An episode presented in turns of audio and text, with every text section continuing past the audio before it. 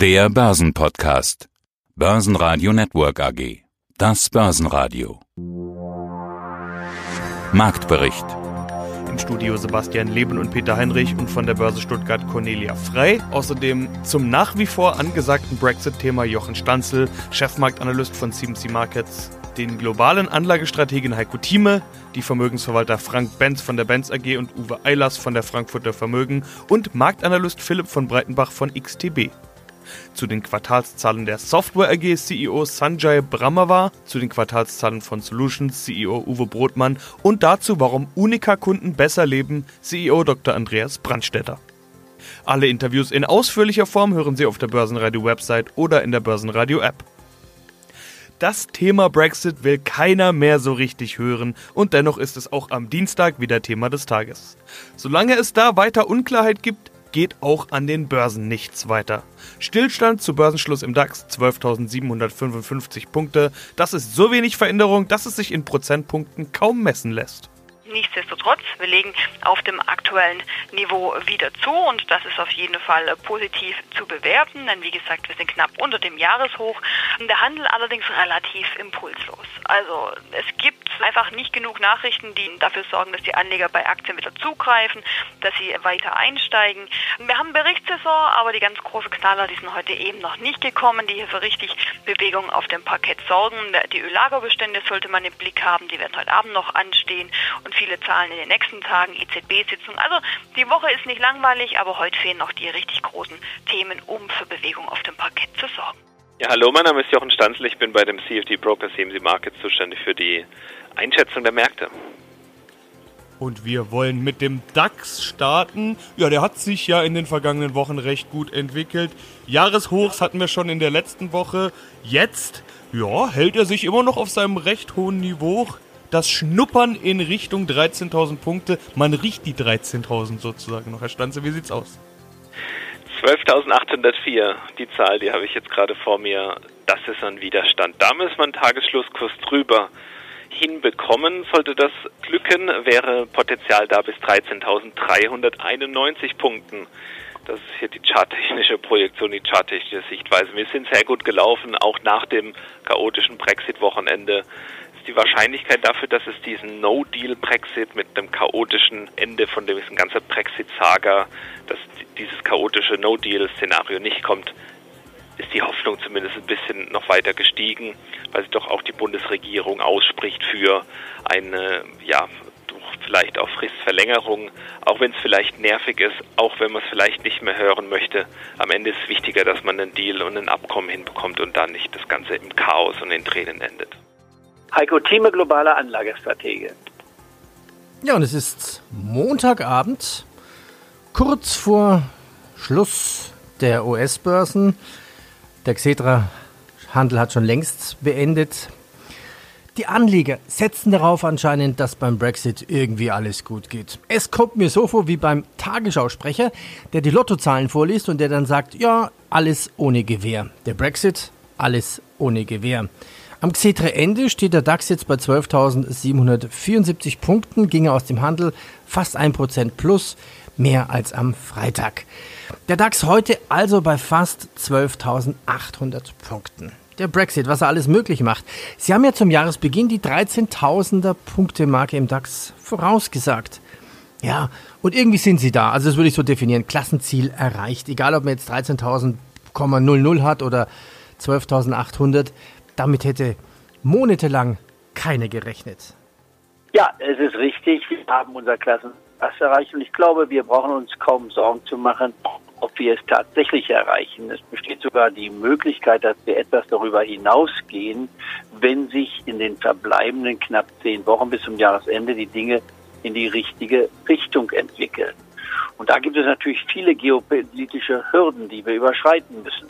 Die erste kommt bereits morgen am Dienstag, wenn es im britischen Unterhaus darum geht, ob das vorgelegte Gesetz von Boris Johnson im Eilverfahren, nämlich bis zum Donnerstag dieser Woche verabschiedet wird und es damit bis zum Ende des Monats zu einem geordneten Brexit kommt, oder ob die Abgeordneten fordern, dass die 100-seitige Gesetzesvorlage sorgfältig durchgearbeitet werden muss, denn das ist Demokratie. Demokratie geht nicht im Galopp, sondern Demokratie sollte hier in gemäßigter und geordneter Form vollzogen werden. Und das hieße, es müsste tatsächlich einen Aufschub geben und den würde die EU tatsächlich auch zulassen bis Ende Januar, um dann in Großbritannien die Möglichkeit zuzulassen, a, ein zweites Referendum abzuhalten mit der Frage, das ist das, was wir in dreieinhalb Jahren erreicht haben. Liebe englische Bürger, wollt ihr das oder nicht? Und da meine ich, wird eine klare Mehrheit sagen, nein, das wollen wir nicht. Guten Morgen, ich bin Uwe Eilers, Vorstand und Gründer der Frankfurter Vermögen in Königstein und Bad Homburg. Wollen wir mal dafür sorgen, dass jeder, aber wirklich jeder die Augen verdreht? Sagen wir doch mal ein Wort. Brexit. Keiner kann es mehr hören, aber das ist nun mal wieder Thema. Auch heute mal wieder eine neue Runde, auch wenn in der letzten Woche schon Hoffnung da war, dass es einen Deal geben könnte. Dann kam ihm das Wochenende das übliche britische Parlament, das mal wieder einen Strich durch die Rechnung macht. Jetzt sieht momentan alles eher nach einer Verlängerung aus. Mal wieder. Herr Eilers, Sie haben im letzten Interview gesagt, ich denke, dass der Brexit tot ist, komplett tot. Wann ist es denn endlich soweit? Ja, Sie haben völlig recht. Ich bin weiterhin der Meinung, dass der Brexit weiterhin tot ist. Ich meine, letztendlich ist die Situation so verfahren in Großbritannien, dass eine Lösung dahingehend nur insofern realistisch ist, dass es eine Abstimmung durch das Volk gibt noch einmal. Und zwar konkrete Abstimmung über konkrete Szenarien. Brexit unter diesen ausgehandelten Bedingungen, kein Brexit oder aber vielleicht ein ungeregelter Brexit, was ich dann nicht annehmen würde, dass es gewählt würde vom Volk. Und das wäre auch das Fairste eigentlich, äh, wenn das Volk über sowas abstimmt und nicht sagt, okay, Freibier oder nicht Freibier, weil äh, man muss immer gucken, okay, Freibier und wer bezahlt. Also das ist hier genauso und deswegen wäre das die sinnvollste Lösung, wo ich glaube auch, dass es hingehen müsste. Vorher wird es wahrscheinlich, nehme ich mal an, Neuwahlen geben müssen, damit es hier noch entsprechend vernünftig gelöst wird. Und somit kann ich mir nicht vorstellen, dass es tatsächlich jetzt aktuell noch einen Brexit erstmal gibt. Ich meine, das wird sicherlich verschoben werden, jetzt erstmal vorläufig auf den 31. Januar, danach sieht es ja aus. Alles andere wäre für mich eine sehr große Überraschung und dann muss man abwarten. Na, die guten alten Verschiebungen. Wir haben sie ja schon einige Male gehabt. Eine offizielle Brexit-Deadline gab es immer wieder. Die letzte war jetzt eben Halloween, die wird kaum halten, Sie haben es gesagt. Heute gehen Bilder durchs Internet, sogenannte Memes, wo es heißt, das Jahr ist 2192, der britische Premier tritt wie jedes Jahr vors EU-Parlament, um eine Verlängerung zu beantragen. Keiner weiß mehr genau, um was es geht, aber es hat eben gute alte Tradition. Äh, da kann man schmunzeln, aber auch mal ganz ehrlich fragen, wie und wann kann das enden? Kann es auch eine Never-Ending-Story werden? Nein, also ich denke, die EU wird das nicht mitmachen. Die werden schon dann irgendwann den Engländern eine Frist setzen, wo das entsprechend geklärt werden muss, weil äh, auch für die gesamte Wirtschaft ist das ja ein Never-Ending Project in Form von Unsicherheit und deswegen ist dann eine Notwendigkeit, dass es eine Lösung gibt. Ich kann mir nicht vorstellen, dass es jetzt noch ein weiteres halbes Jahr gibt also ich gehe davon aus, dass es äh, tatsächlich wahrscheinlich eher eine Neuwahl jetzt erstmal in Großbritannien gibt und dann, dass es vielleicht das Volk abstimmen muss. Das wäre auch die sauberste Lösung. Mein Name ist Philipp von Breitenbach und ich bin Marktexperte bei XTB Online Trading. Warum ist das Bye-bye zur EU eigentlich so schwer? Wenn man dann einen Schritt weiter geht, kommen wir eigentlich schnell zu Irland und zu dem Nordirland-Problem.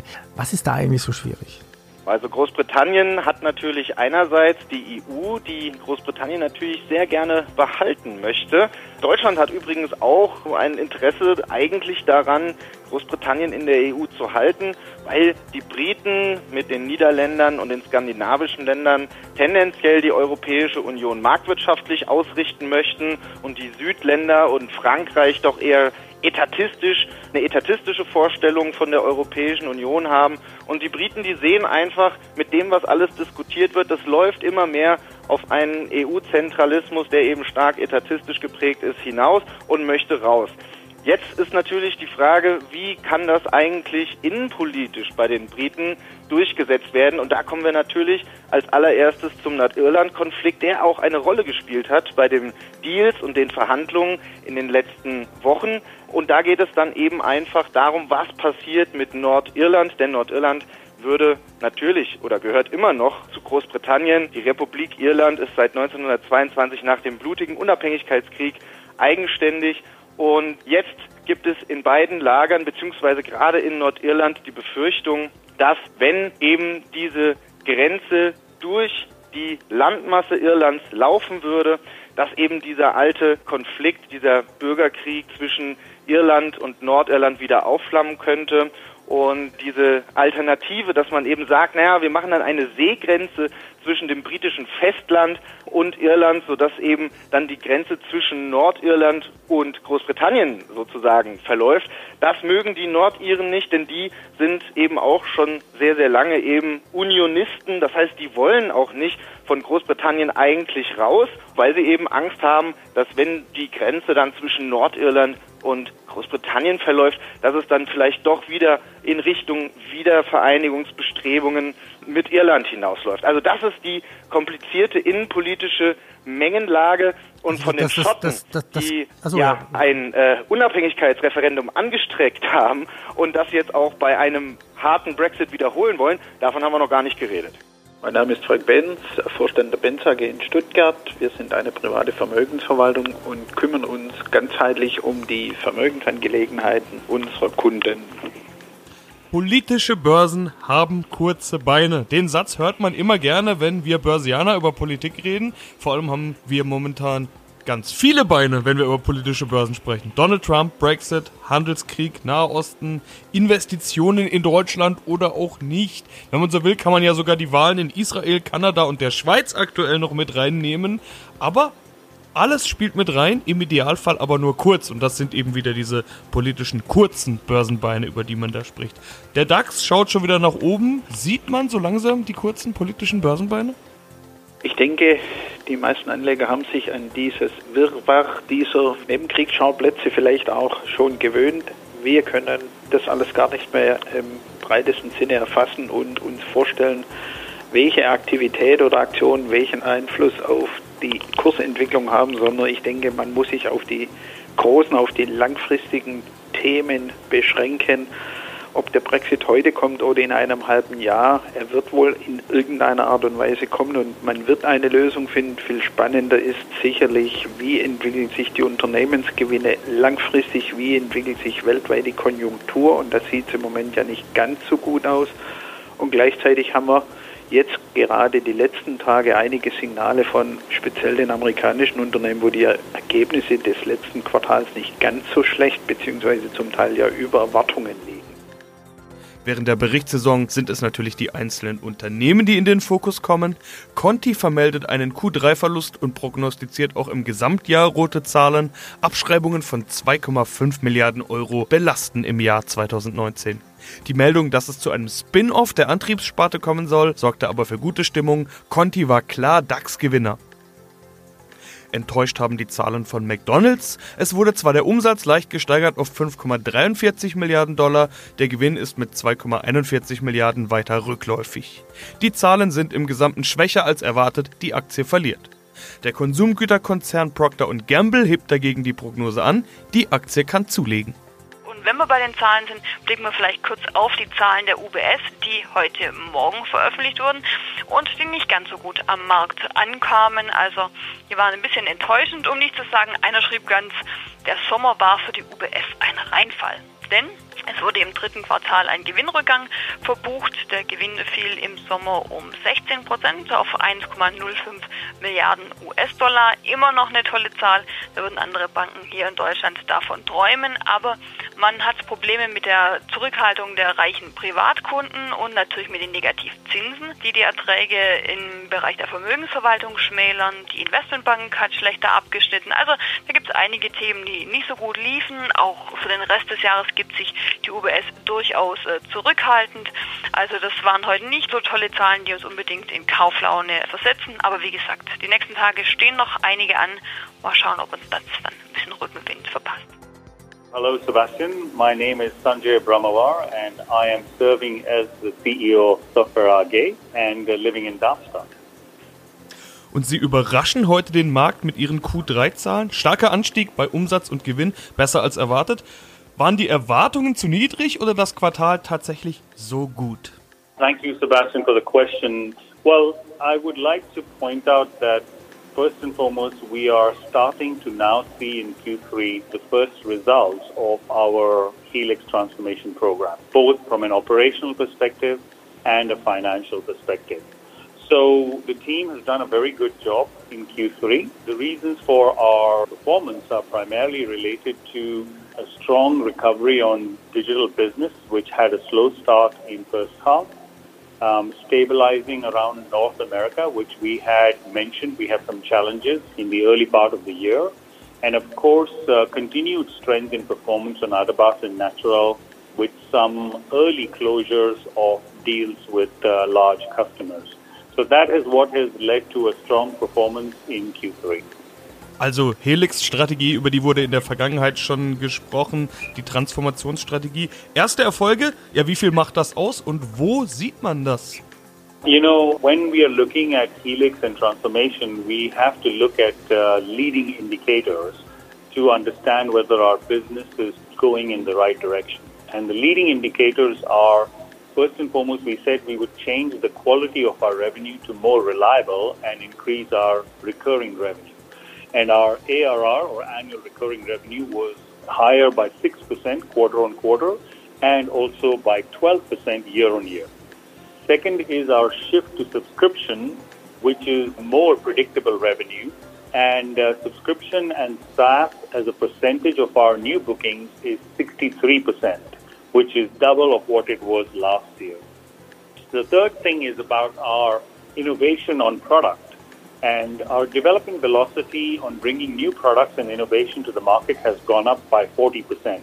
This is a result of the focus action in Helix, and we can see that we are winning much more in the market against TIPCO, MuleSoft, Apigee, Oracle, IBM, etc. For example, uh, a good one is Smart City Dubai, where we have won uh, the program to be able to go to 100% paperless by 2021. We are supporting the Smart City Dubai in that program. So these are indicators that tell us that you know our uh, actions of Helix are starting to pay results. And a final one, maybe to mention, is our partnerships. We are putting a lot of effort into growing significant partnerships like Microsoft, Adobe, Dell, and uh, AWS. And we also announced an OEM or a reselling agreement with Adobe today which is a very significant growth opportunity for us. Mein Name ist Uwe Brotmann, ich bin CEO der Solutions AG. In dem zweiköpfigen Vorstand bin ich für die Themen rund um die kaufmännischen Fragen, Marketing, Vertrieb, Finanzierung, Investor Relations verantwortlich. Mein Kollege Jonas Enderlein verantwortet die Technik, die Produktentwicklung. Das also meine Rolle bei der Solutions AG und auch zuständig für Radiointerviews und Investor Relations so ein bisschen. Sie lassen sich Verwaltungsaufgaben von Immobilienbesitzern abgeben und erledigen es digital mit Schnittstelle Mensch. Zum Beispiel Dachmanagement 4.0. Man könnte es als so eine Art hybride Immobilienverwaltung nennen. Es klingt jetzt so, als hätten Sie einen Großauftrag für das vierte Quartal aus Berlin bekommen von einem Immobilienunternehmer Becker und Kreis. Ja, und was machen Sie hier? Und, und, und Rewe haben Sie sowieso schon als Kunde. Das ist äh, Becker und Kries. Becker und Kries ist ein ähm, eine, eine, äh, ein Family Office äh, mit großem Immobilienbestand. Das Unternehmen hat sich dazu entschieden, seine, seine, seine Dächer von uns warten und instand halten zu lassen weil gute Wartung und Instandhaltung die Lebensdauer von Dächern verlängert und man außerdem heutzutage, wenn man sich jetzt so die, die Klimaveränderungen, Stürme und so weiter anguckt, äh, damit sicherstellt, auch seinen Verkehrssicherungspflichten nachzukommen. Wir haben in einem ersten Pilotauftrag acht Gebäude inspiziert, also digitalisiert und dann bewertet. Äh, mit den Ergebnissen war Becker und Kries so zufrieden, ähm, dass sie uns ja jetzt insgesamt einen Bestand von 77 Immobilien übertragen haben.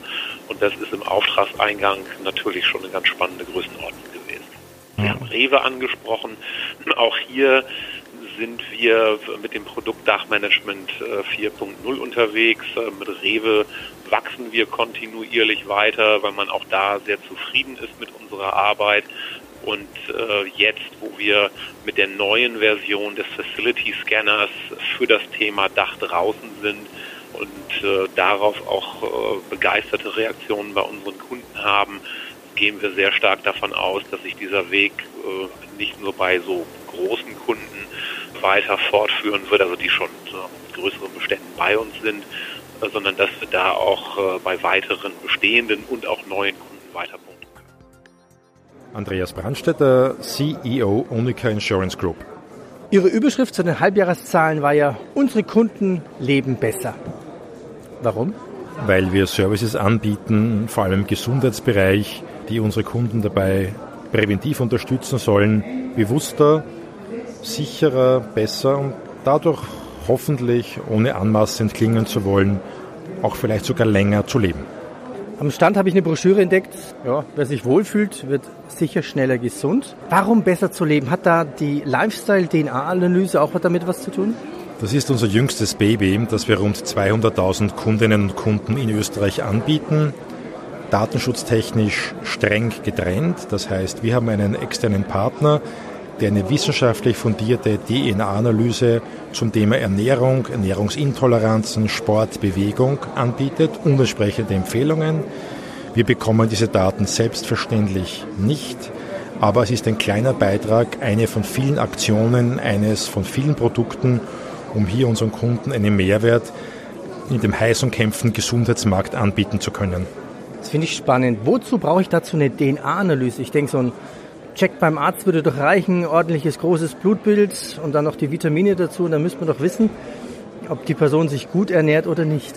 Auch das bieten wir ja an, diese sogenannten von Ihnen eben erwähnten Vorsorgeuntersuchungen, die man doch alle zwei, drei Jahre machen sollte. Hier geht es um eine Erweiterung. Es geht um den Lust, um den Spaßfaktor, um die Neugier auf den eigenen Körper, um die Neugier, wie kann ich mich äh, im täglichen Leben, gar nicht im Spitzensport, besser fühlen, im Job, im Alltag, im Sport, beim, bei der Freizeit, wo auch immer. Und deswegen glauben wir, und die Nachfrage zeigt uns das ja auch, dass das eines von vielen Services ist, die den Zeitgeist sehr gut treffen. Basen Radio Network AG Marktbericht